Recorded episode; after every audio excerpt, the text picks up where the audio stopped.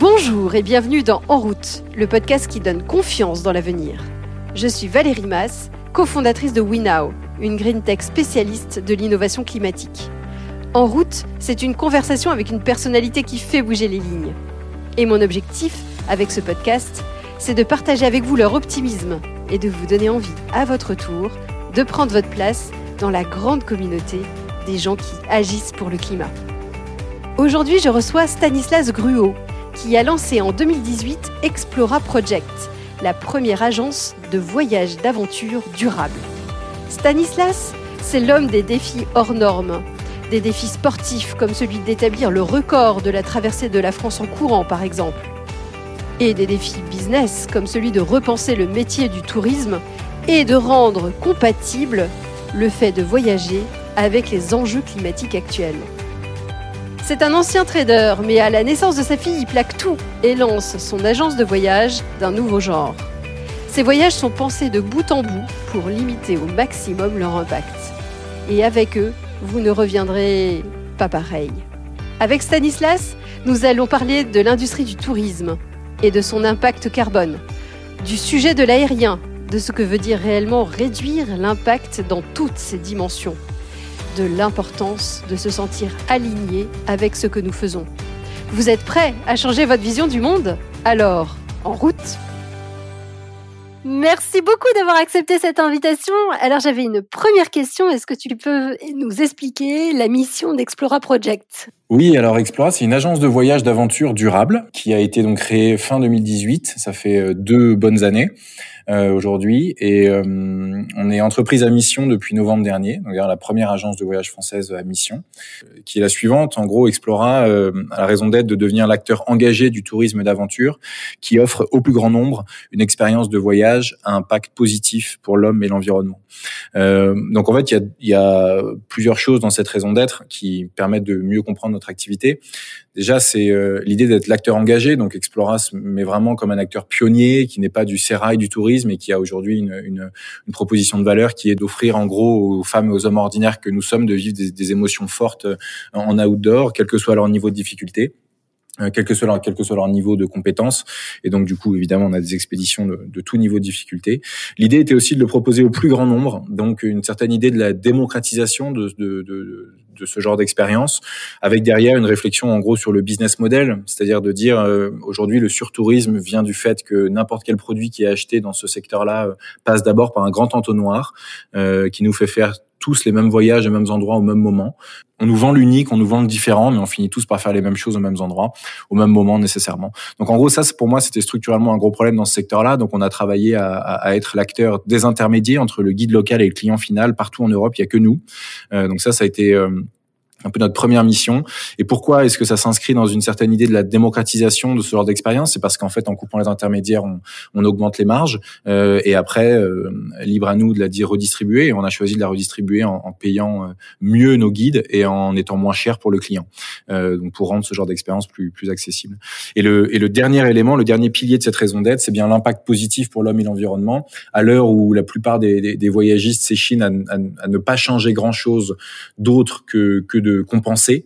Euh, pour nous, l'idée, avant de compenser, bien sûr, il y avait des étapes qui étaient manquées euh, dans, dans, la réflexion, euh, qui étaient bien sûr de calculer, de mesurer, de réduire, avant de passer par une étape de neutralisation carbone. Donc, on a fait ce gros travail-là, et aujourd'hui on aspire à continuer à être à proposer des voyages qui ont l'impact carbone le plus bas du marché français de base et puis en plus ensuite bien sûr de, de compenser l'impact l'impact résiduel alors justement, comment on, fait du tourisme durable? Donc tu nous dis, tu réduis les, longs courriers. Quels sont les, grands euh, les grands pans qui font que le tourisme n'est pas durable? Parce que c'est vrai que c'est ce qu'on entend en général, c'est on euh, il y a l'avion, il y a sans doute euh, les conséquences d'une surpopulation à un moment donné dans des, dans des zones balnéaires, par exemple.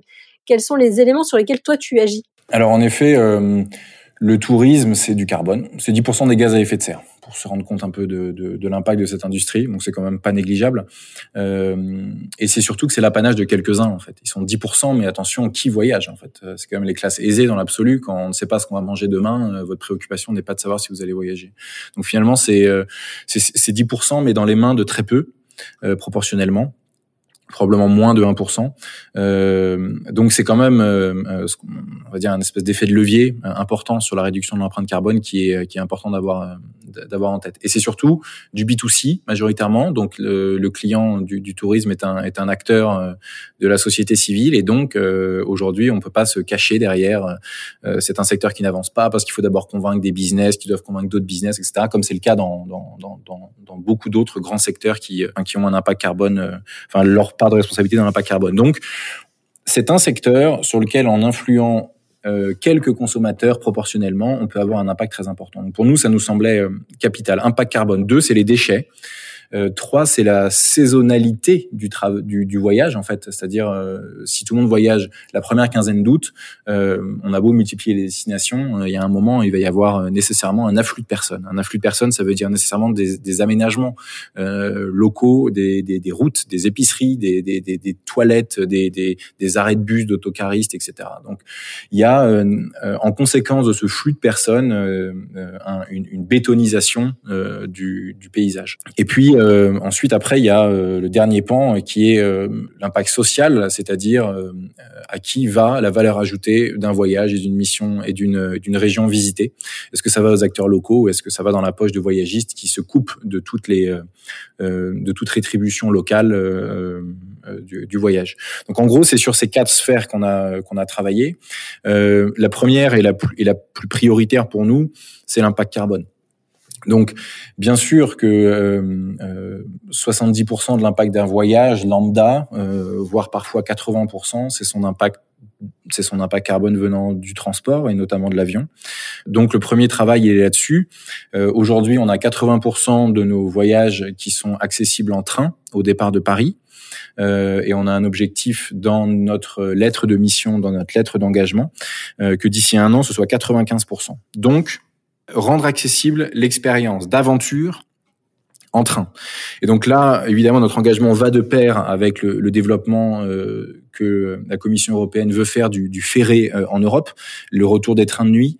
Donc recréer ce maillage de chemin de fer en Europe pour arriver à, à bien sûr se passer de, de l'avion. Donc ça, c'est le grand premier point. Le deuxième, c'est sur la gestion des déchets. Aujourd'hui, euh, on a une politique chez Explora qui est de proposer des voyages qui soient zéro déchet. C'est-à-dire, je, je, finis mon voyage, euh, à aucun moment de, de cette expérience-là, je mets quoi que ce soit à la poubelle. Euh, ou en tout cas pas en, hors des poubelles euh, de produits recyclés, recyclables. Donc la nourriture en vrac, euh, bio, local, des sachets réutilisables, etc. Tout ça, bien sûr, ça fait partie de notre recette. et puis Ensuite, il y a euh, bah, la redistribution, en gros, euh, on va dire sociale. Donc nous, euh, le seul prestataire ou partenaire avec qui on est en vraie collaboration et, et en symbiose, bah, c'est le guide qui fait partie de la famille chez nous et, et, et qu'on se doit de rétribuer justement. Donc ça, c'est c'était aussi l'idée de, de désintermédier ce secteur. C'était aussi de pouvoir rétribuer les parties prenantes le plus justement possible et de les valoriser dans leur savoir-faire. je pense aujourd'hui que le vrai savoir-faire dans dans le tourisme il est chez le producteur et le créateur d'expérience, euh, plutôt que d'aller d'aller d'aller payer une marketplace qui prendra une com pour nous distribuer au plus grand nombre, par exemple. Donc aujourd'hui, Explora est distribué par personne et ne vend les voyages de personne. C'est-à-dire qu'on crée avec notre communauté de guides nos propres expériences et on est les seuls à les commercialiser. Alors peut-être qu'on va pas croître aussi vite que d'autres, mais en tout cas, ce qu'on vend, euh, les euros sont bien rétribués euh, à toutes les parties prenantes euh, créatrices de valeur euh, et on est sûr de ce qu'on emploie et surtout que tout au long de notre croissance, tout ce modèle qu'on a qu'on a évoqué euh, pourra être pourra être respecté. Donc Grosso modo, ça c'est un peu le grand maillage. Donc c'est développer et proposer un modèle de voyage responsable et durable et puis ensuite, c'est, euh, on pourra reparler après de la, la quantification de l'empreinte carbone et des, des modèles qu'on a mis en place pour être au plus juste et au plus précis, au plus mathématique. Euh, puis ensuite, il y a deux grands, deux autres piliers, piliers qui sont sensibilisés aux, aux, problématiques environnementales et euh, donc en gros sensibiliser les participants, les guides et l'ensemble de la communauté, parce que je crois qu'on a un rôle de d'éclaireur euh, sur ce, sur ces sujets-là. Euh, la plupart des gens qui voyagent en fait ne connaissent pas leur empreinte carbone. En fait, je crois que ça commence par de l'information pure et simple.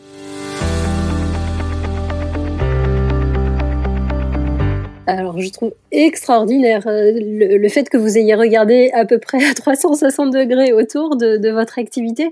Une petite question, les, voyageurs ont tendance aujourd'hui à vouloir euh, voyager loin, c'est ce qui paraît être un peu le, le Graal. Comment vous les motivez pour aller en Europe, pour aller à distance de train et reprendre le train d'ailleurs?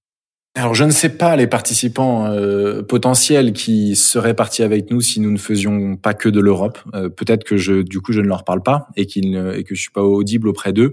Euh, donc évidemment, faire faire ce choix en tant que fondateur, c'est une, c'est se priver d'eux, mais de toute manière, c'est pas moi qui vais recycler le fameux choisir, c'est renoncer. Et là, on est en plein dedans. C'est-à-dire qu'évidemment, choisir Explora pour un participant, c'est renoncer à d'autres choses, mais c'est aussi être capable de voyager et d'embrasser toutes les contraintes de son temps. Je veux dire, il y a un moment, euh, je, crois que la, sonnette d'alarme a, retenti depuis très longtemps, et, et, je crois que voyager en dehors de l'Europe pour un Français, c'est aussi une charge mentale en fait. Euh, et aujourd'hui, il y a une, dimension très importante, c'est la dimension assez culpabilisatrice du voyage long courrier qui qui est qui est quand même dans l'air. Euh, et donc finalement, pour certains, c'est c'est un choix qui ils se sentent plus ils se sentent plus à l'aise de communiquer parfois à leur à leur boulot ou auprès de leurs proches sur euh, sur aussi leur manière de, de voyager. Donc après je sais, je saurais pas trop quoi dire. Nous ce que ce qu'on essaie de faire plutôt que de leur montrer que c'est que c'est pas si bien que ça ailleurs, on leur montre que c'est super euh, beau en Europe et donc on est on a simplement une communication qu'on essaye de rendre aspirationnelle euh, et pour, pour, leur montrer tous les visages de ce continent et toutes les variétés. Euh, on est on est présent euh, en Europe uniquement et pourtant on, on, est présent dans six environnements les déserts, la terre, terre polaire, forêts et vallées, les eaux vives, la haute montagne, euh, les mers et océans. Donc on, on, on leur montre finalement tous les environnements de la planète à part la jungle sont présents en Europe et que euh, et qu'on peut à peu près tout faire euh, pas trop loin de chez nous.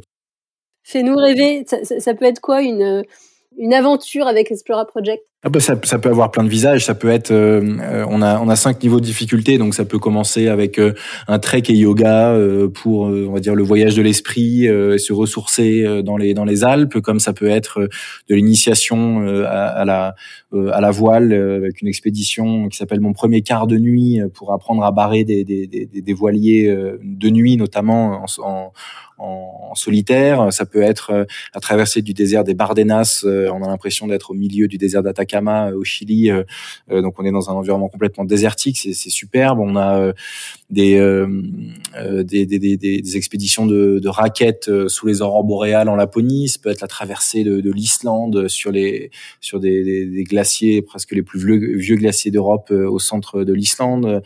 Des centaines de kilomètres de rafting pour se jeter dans l'océan Atlantique escorté par les phoques. Ça peut être ça peut être. Enfin, je veux dire, c'est non motorisé c'est à la voile, c'est avec des chevaux, c'est avec des chiens de traîneau parfois, c'est euh, en vélo, c'est à pied, c'est c'est tout ce qu'on veut et, et, et, où on veut en Europe et c'est le terrain de jeu est hallucinant. On a près de 1000 départs prévus pour 2021. Je veux dire, les gens redécouvrent leur région.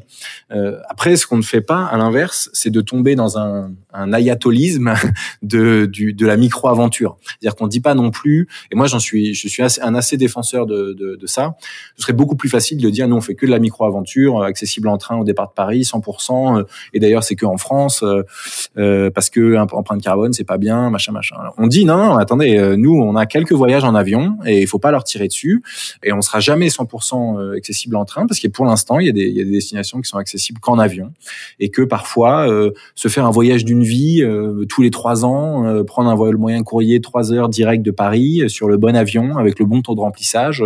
Si à côté on a une vie où on fait attention à ce qu'on mange euh, au tri, à, à, l'isolement de sa maison, euh, et ben ça fait du sens. Donc, euh, et on peut respecter les accords de Paris, puisque c'est ça notre seule ligne de conduite en fait. C'est c'est les, les deux tonnes carbone des accords de Paris, donc qui est l'objectif des Français. Donc on n'est pas là pour pour pointer du doigt. En fait, on est là et c'est un exercice qui n'est pas si facile que ça. Hein, mais et je crois que c'est aussi la thèse de, de, de, ce podcast que je supporte complètement. En fait, c'est arriver à indiquer la voie, donner les éléments pour comprendre, euh, mettre en mettre en, en, perspective les chiffres, euh, et puis laisser le participant le client, le citoyen choisir. Parce qu'en fait, il y a rien de plus puissant que euh, de, de, finalement être acteur de ces de ces décisions de consommation. Et donc finalement, on n'interdit pas euh, et, et, on a laissé sur notre catalogue des expéditions à une feuille sur cinq, puisqu'on a créé cette ce, cette échelle de d'impact carbone entre une feuille qui est le moins vertueux, cinq feuilles qui est très vertueux. Cinq feuilles permet de respecter les accords de Paris sans sans passer par quelque étape de compensation que ce soit. Euh, c'est-à-dire qu'en gros, c'est moins d'impact qu'être chez soi, pour faire simple. Euh, c'est-à-dire moins de 5 kilos carbone jour équivalent par personne. Euh, et euh, bah, on a des expéditions qui sont moins vertueuses à une feuille. Et on lui dit, bah voilà, les moins de cette expédition, c'est qu'il y a un vol moyen courrier qui consomme tant. Euh, nous te recommandons de ne de, pas le faire euh, plus de tous les 24 ou 36 mois. et, et voilà, voilà les plus de cette expédition 5 feuilles, par exemple, c'est que le gîte est euh, éco-conçu, euh, qu'ils ont des panneaux solaires sur le toit, euh, que tout est recyclable, etc., etc. Donc en gros, on essaye de faire comprendre pour que au-delà de l'expérience Explora, le bon sens, parce que c'est du bon sens, hein, que le bon sens finalement reste une bonne pratique de nos participants, même en dehors de, de notre de notre agence, et que au quotidien ils puissent eux aussi avoir les clés pour faire les bons choix. Et, et assez vite en fait, on s'est rendu compte c'est probablement ça qui a précipité aussi ou qui a accéléré euh, de notre côté le, le, déploiement de cette de cette euh, de cette euh, démarche responsable, c'est qu'on s'est rendu compte en fait que le voyage, c'est tout ce qui fait notre impact carbone au quotidien en fait, parce que le voyage c'est du transport, du matériel, de l'hébergement, de la nourriture et des activités. Donc en, fait, on se dit change le voyageur, en fait, tu changeras son regard sur sa propre vie et, tu, et il prendra de la hauteur sur le monde et ses enjeux et il reviendra différent. Donc on s'est rendu compte que notre mission dépassait en fait le cadre de nos propres expéditions. En fait, ce qui me fascine, parce que tu as vraiment réfléchi à tous les impacts, tu as calculé de manière la plus rationnelle possible, tu, améliores ce travail euh, pour réduire, en tout cas, au moins l'objectiver et rendre ça visible à tes clients. Mais avant, tu étais trader. C'est ça qui me surprend et qui me fascine. C'est qu'est-ce qui t'a fait euh, passer de euh, du trading à cette activité Est-ce qu'il y a eu des, des des déclics à un moment donné dans ton parcours? Est-ce que euh, est-ce que tu étais très sensible déjà avant de rentrer euh, euh, dans ton métier de trading? Non. et non, et c'est ça qui me donne d'autant plus de conviction que les gens peuvent changer vite. et c'est probablement ça qui me rassure pour la suite, c'est de voir que n'importe qui peut, peut changer à, à condition d'avoir eu les bonnes rencontres et les bons et les bons déclencheurs. Donc les miens, ils ont été en effet multiples le fait marquant, c'est la naissance de ma fille. Après, euh, j'ai toujours été assez connecté euh, à la nature, à l'effort, à mon corps, euh, parce que j'ai toujours fait beaucoup de défis, d'expéditions, d'aventures. Moi, c'était la course à pied, mon truc. J'ai poussé un peu le truc, j'ai poussé un peu la chose à l'extrême. J'ai traversé la France en courant en 2011, traversé le Chili en 2018 en courant. Donc voilà, c'était aussi de vivre des exploits, des aventures à mon niveau pour euh, pour pour essayer de vivre ou d'avoir des moments de vie un peu extraordinaires dans ma trajectoire euh, somme toute de gars ordinaire et ça ça m'a un peu fasciné en fait cette espèce de passage de l'ombre à la lumière euh, ne serait-ce que que pour un temps euh, et je me suis toujours dit que c'était un peu une mission de service public d'offrir à, n'importe qui dans sa vie un moment un peu de, de, de transcendance en, en, outdoor parce que pour moi c'est un, un très bel endroit pour vivre des émotions et être connecté à ses émotions et à la nature. Après, à titre personnel, sur le côté, euh, sur l'engagement environnemental, je me suis jamais senti très à l'aise en fait avec la mission euh, qui était la mienne quand j'étais trader. Après, pour d'autres raisons, euh, j'y suis resté parce que il y avait des raisons financières, il y avait des raisons euh, euh, intellectuelles dans le sens où c'était très très riche.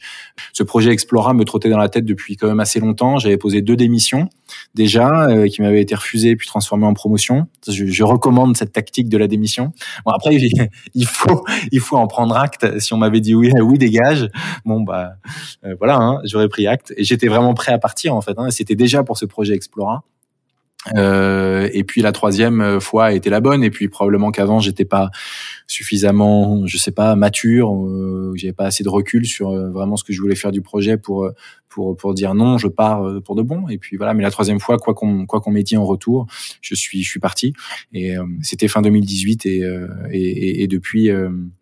depuis, je, je, je regrette pas. Et, et en effet, mon engagement n'a fait environnemental n'a fait n'a fait que grandir depuis, euh, aussi grâce aux, aux collègues euh, et aux, aux, salariés que j'ai recrutés dès le début.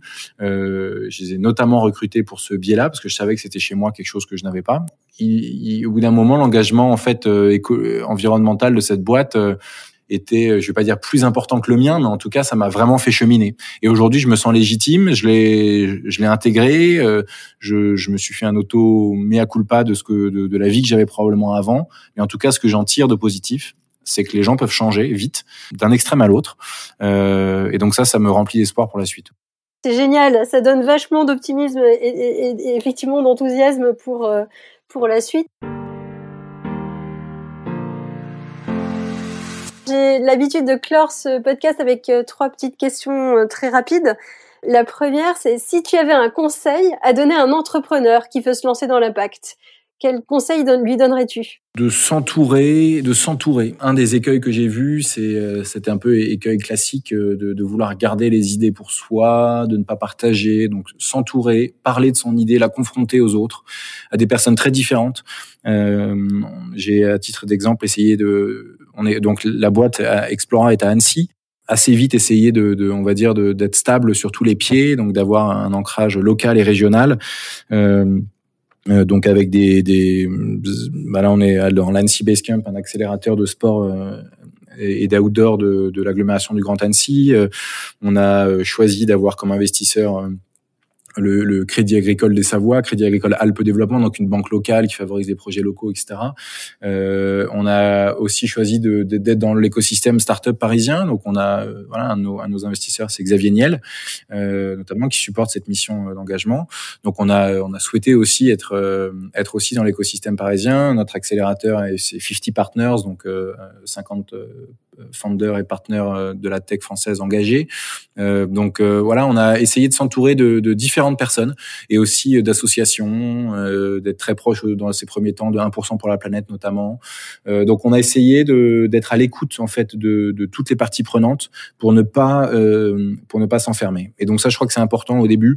Il faut échanger. Le, un projet n'appartient à personne. on sait bien que c'est l'idée ne vaut rien sans son sans son exécution et surtout en fait même même en disant ça, a certains entrepreneurs qui ont peur en fait, mais mais c'est plutôt une idée ne vaut rien si elle n'est pas incarnée en fait. Moi, je pense que s'il y a quelqu'un d'autre qui lance Explora sans bah, peut-être l'histoire qui est la mienne, et eh ben je sais pas si ça aurait marché de la même manière. Je, je veux pas me, me, mettre au centre du projet, mais ça, ça en fait partie quoi. Aujourd'hui, les gens consomment des marques qui ont du sens et qui ont un sens et qui se sont construits pour des raisons qu'ils sont capables de comprendre.